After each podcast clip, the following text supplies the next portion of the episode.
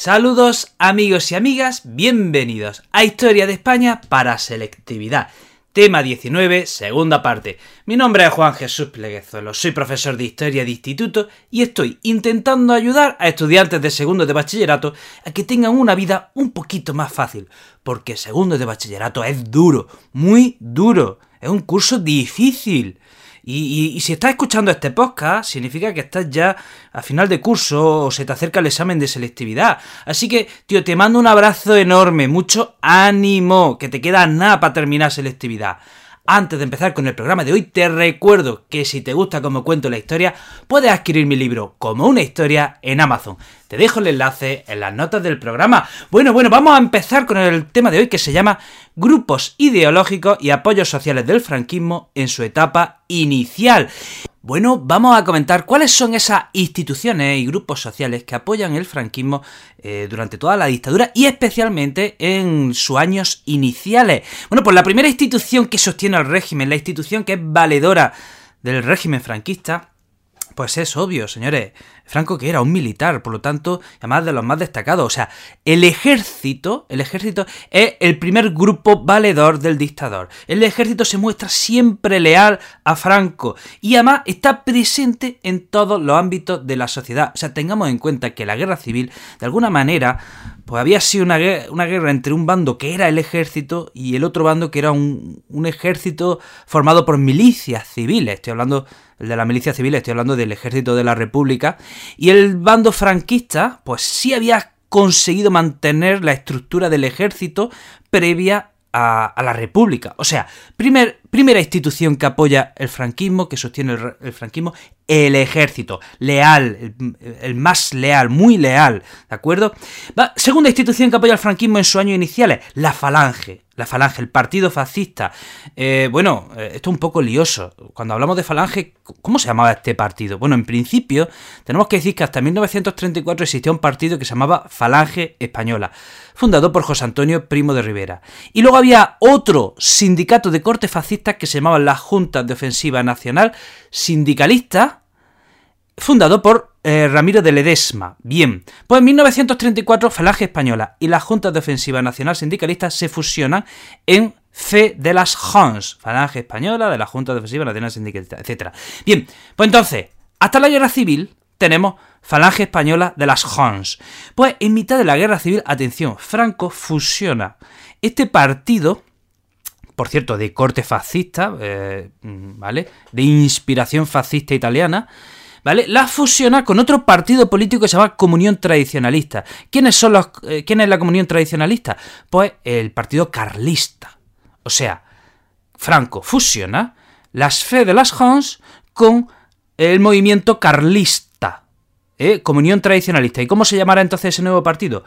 Falange Española Tradicionalista y de las Hons. Estamos hablando de 1937. ¿Y quién se erige como jefe de ese partido? Franco. Y ese partido con el tiempo pasa a ser la espina dorsal del movimiento nacional, lo que llamamos el movimiento nacional. Esa ideología que mezcla eh, autoritarismo con catolicismo con lealtad a la patria. ¿De acuerdo? Eh, entonces, ¿qué pasa con ese partido? Bueno, pues que eh, en torno a este partido surgen una serie de organizaciones que tratan de aglutinar a la sociedad. Por ejemplo, el SEU, Sindicato Español Universitario. También surge el Frente de Juventudes, también surge la sección femenina. Pero ¿qué pasa? Que este partido, a partir de 1945, pierde, eh, pues pierde su influencia.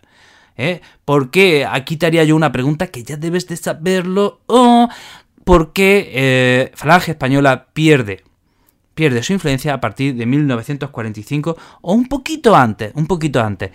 Eh, porque es el año de la derrota de las potencias del eje. Y lo que Franco intenta hacer en el panorama internacional es distanciarse de los gobiernos fascistas y eh, desproveer su régimen de cualquier signo fascista.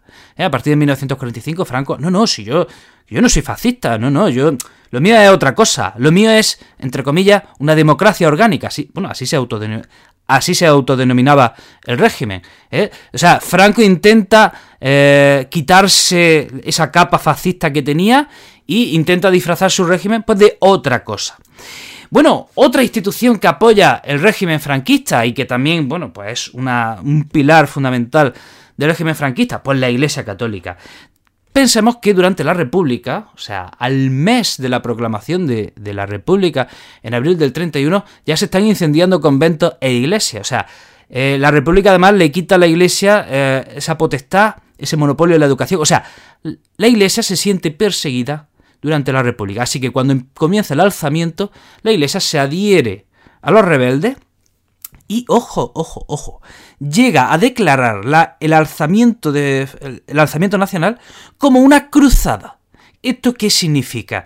Que, eh, si, ¿Qué significa? Que si eso es una cruzada, la obligación de todo buen católico era participar del bando, del bando franquista.